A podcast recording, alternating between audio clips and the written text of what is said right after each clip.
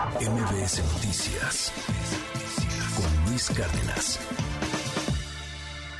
Déjenme enlazarme rápidamente allá hasta, hasta, hasta Washington con nuestro colaborador José Díaz Briceño. Te mando un abrazo, querido José. ¿Cómo va moviéndose hasta este momento el famoso Supermartes? ¿Cómo va la elección gringa? Así es, buenos días Luis, una jornada de altas expectativas aquí en Estados Unidos. Todos los pronósticos prevén un triunfo del Partido Republicano, lo que significaría el inicio de una era de gobierno dividido en medio de una extrema polarización que ha conducido incluso a violencia política, como recordemos la violencia contra el esposo de la presidenta de la Cámara de Representantes, Nancy Pelosi. El Centro de Estudios Políticos de la Universidad de Virginia predice que los republicanos se apuestan para lograr una ganancia neta de 24 escaños en la competencia para tomar control de la Cámara Baja y un escaño neto también en el Senado.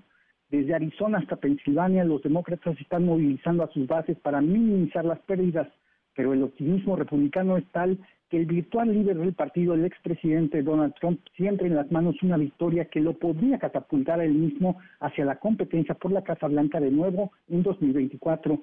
Escuchamos a Trump ayer en la noche hablar en un meeting en Ohio.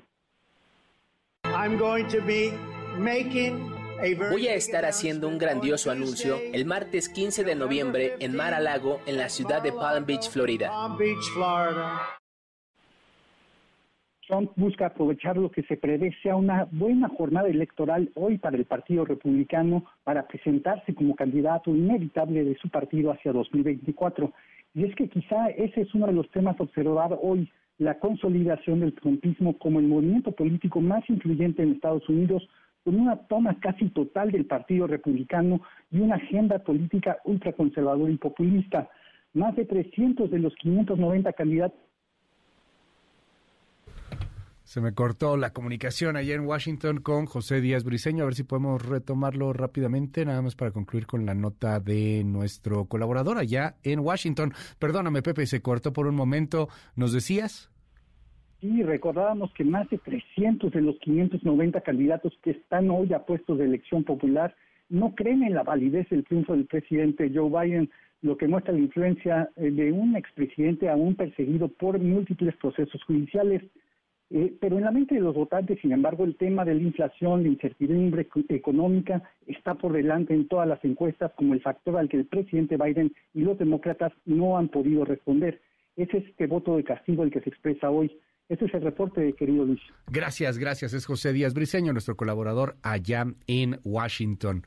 ¿Cómo ves esta elección, Jorge Andrés Castañeda? Qué gusto saludarte, buen día. Hola, buenos días, Luis. Saludo a ti y a todo el auditorio. Un gusto aquí estar con. ¿Qué está en juego? O sea, ¿por qué es tan importante? ¿Están jugando gubernaturas? ¿Están jugando el Congreso? ¿Qué está en juego? Bueno, eh, como en las elecciones intermedias en Estados Unidos, se cambia un tercio del Senado. Eh, cada dos años cambia un tercio del Senado. En esta ocasión tocan 35 senadores por unas elecciones especiales en Georgia, me parece. Ajá y cambia la Cámara Baja, la Cámara de Representantes. Adicionalmente hay varias gubernaturas en juego. Toda la Cámara de Representantes. Toda la Cámara de Representantes. Eh, y varias gubernaturas importantes, aunque no hay tanta incertidumbre sobre qué pasa en las gubernaturas. Y tiene relevancia más estas gubernaturas sobre lo que pudiera influir en los resultados del 2024, porque como sabes, allá no tienen INE.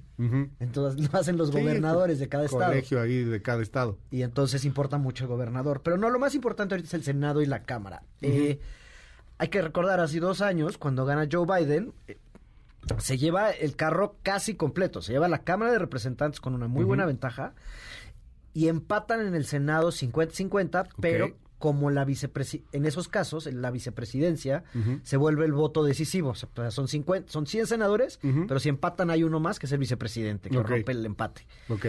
Eh, digamos, en los últimos años no parecieron tener esa mayoría porque había cierta reticencia al interior del Partido Demócrata, para empezar en el senador Joe Manchin de Virginia del Oeste, que aunque era demócrata jugaba más con los republicanos. Pero entonces hoy se renueva el Senado, una tercera parte del Senado, y la Cámara Baja. Es casi un hecho que van a perder la Cámara Baja, la Cámara de Representantes. Los demócratas. Los demócratas y Joe Biden. Eh, todos los pronósticos indican que les va a ir muy mal, podría haber una sorpresa, pero es normal incluso que en Estados Unidos, en las elecciones intermedias, cambie el partido, ¿no? Eh, Casi siempre el que gana la presidencia se lleva a la Cámara de Representantes por cómo funciona el sistema electoral. Y dos años después, los votantes, casi en todas las elecciones Los intermedias. castigan, castigas al presidente. Los castigan, sí, todo. Hay desgaste de gobierno y es muy difícil defenderlo. Ahorita tendrían que solo perder cinco escaños los demócratas y la, el promedio histórico es que el partido en el poder pierde 30 escaños. Entonces se antoja muy difícil que puedan mantener esta ventaja. Y la clave está en el Senado. Ok. Eh, el Senado en Estados Unidos, como sabes, te digo, es particularmente importante por las nominaciones a la Suprema Corte, por eh, las ratificaciones y por, digamos, los procesos legales que pueden detonar. Y ahí podrían mantener su ventaja los demócratas. Hay un pequeño, digamos, espacio de esperanza para ellos, pero la clave es, es que ellos tienen que defender más eh, de los que están en juego y de las que son competitivas Ok. son básicamente cinco. De esas, cuatro son demócratas y una republicana. O sea, ellos tienen que defender las suyas, ¿no? Que son Georgia, Nevada, Arizona y Nuevo Hampshire. Y New Hampshire. Esas cuatro. Hoy hay un senador demócrata y la tienen que mantener. Ok. Adicionalmente, pueden ganar Pensilvania, que hace eh, algunas semanas parecía un hecho. Pero en las últimas semanas las tendencias, pues lo que hemos platicado aquí, ¿no? Sí, la claro. inflación, la terrible y- horrible inflación es lo que está influyendo más en los votantes en este momento. Y Ahora- por eso parece que le va a ir muy mal a Joe Biden. A ver, eh, económicamente nos pega si pierde Biden, si no pierde. Yo he leído por ahí algunos analistas eh, gringos en particular y dicen, bueno, pase lo que pase, parece que va a haber una parálisis en el Senado, parálisis legislativa, porque pues no van a pasar las iniciativas de ninguno de ninguno de los dos partidos. Pero aquí en México, viéndonos el ombligo, ¿nos pega en algo? Pues mira, está el tema comercial, que Pues sí. ya hemos platicado aquí de las consultas del TEMEC, tanto del tema energético como la automotriz y de la industria alimentaria.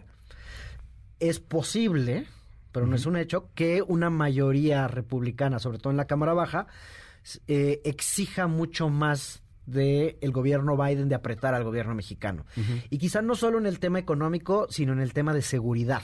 Ok. ¿no? Que es donde ellos han, eh, digo, parte de, de su campaña, pero también de las posturas del Partido Republicano, es que México, eh, Biden no ha presionado suficiente a México en el tema narcotráfico, fentanilo, frontera, migración. Si los republicanos ganan... hay una candidata ahí de, creo que Arizona, ¿no? Que está planteando declarar este, bueno, hay una invasión. Hay o sea, cada si loco. gana, y a lo mejor gana y declara que es una invasión de los cárteles a su estado. No, no, hay cada loco y sobre todo ahí en la sea, zona sí de la hay unos frontera. perfiles que dices, ah, está cañón. Pero sí una mayoría republicana presionaría más en ciertos temas al gobierno América de Biden para que presionara a México y no tendría los elementos Biden Ok. porque tendría que negociar esto. Entonces, el tema eh, de seguridad, sobre todo, y que podría influir sobre el tema económico, porque pues están negociando ellos con todas las cartas sobre la mesa, igual que nosotros, ¿no? Tenemos el tema migratorio, el tema de seguridad y el tema comercial. Eh, la parálisis económica, pues bueno, ya es prácticamente un hecho que va a haber una recesión el próximo año en Estados Unidos. Todos los eh, indicadores económicos lo, indi- lo Sí, lo presagian. presagian. Entonces, quizá limita la capacidad del gobierno de Biden de reaccionar a esta recesión y eso puede impactar a México. Aunque las cifras económicas últimamente han sido bastante buenas, tanto en Estados Unidos como México. Eh, la economía crece, hay empleo, hay inversión, pero se espera esta recesión, ¿no? Este, entonces veremos cómo nos impacta, pero yo sí creo que la parte de seguridad se va a volver mucho más relevante con esta mayoría republicana y en la parte comercial también, porque los senadores republicanos van a aprovechar esto para hacérsela de todos a Biden. O sea, no, le- no les cae bien. claro. y van a utilizar el tema México, el tema de las consultas, el tema de las políticas del gobierno eh, del Obrador en el tema energético Pero ¿a para presionar. Los republicanos, porque a ver, esto es muy, es, es un vox populi, se piensa mucho, particularmente una idiosincrasia también muy de, de clase media, de clases este ahí media alta.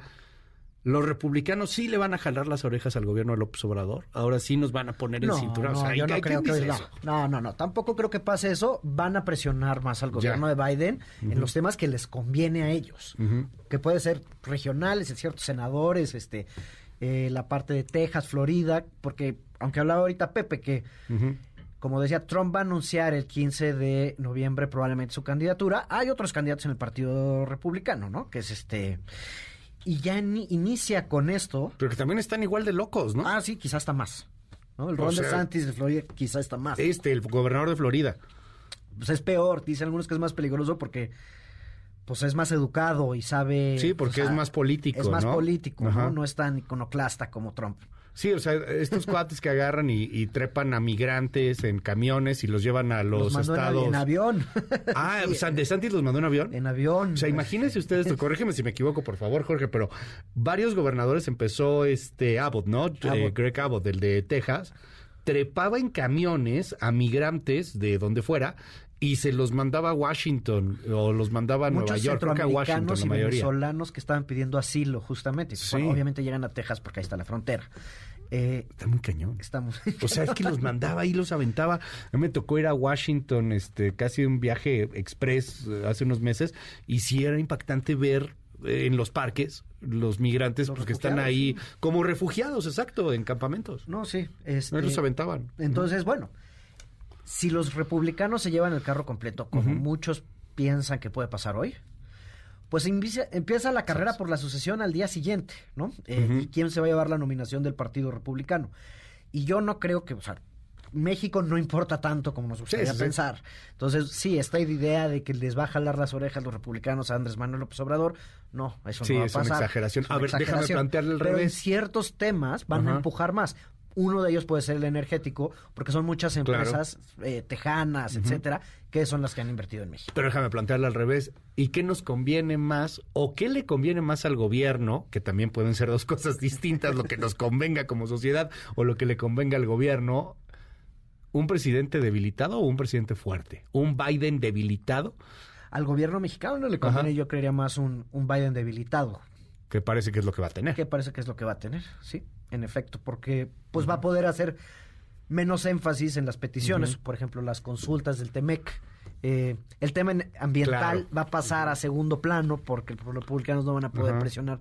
A los republicanos eso no les interesa. Entonces la parte ambiental de las disputas energéticas va a pasar a un segundo nivel, se va a volver una parte más comercial. Entonces quizá le conviene al gobierno de Andrés Manuel López Obrador esta, eh, es- este giro.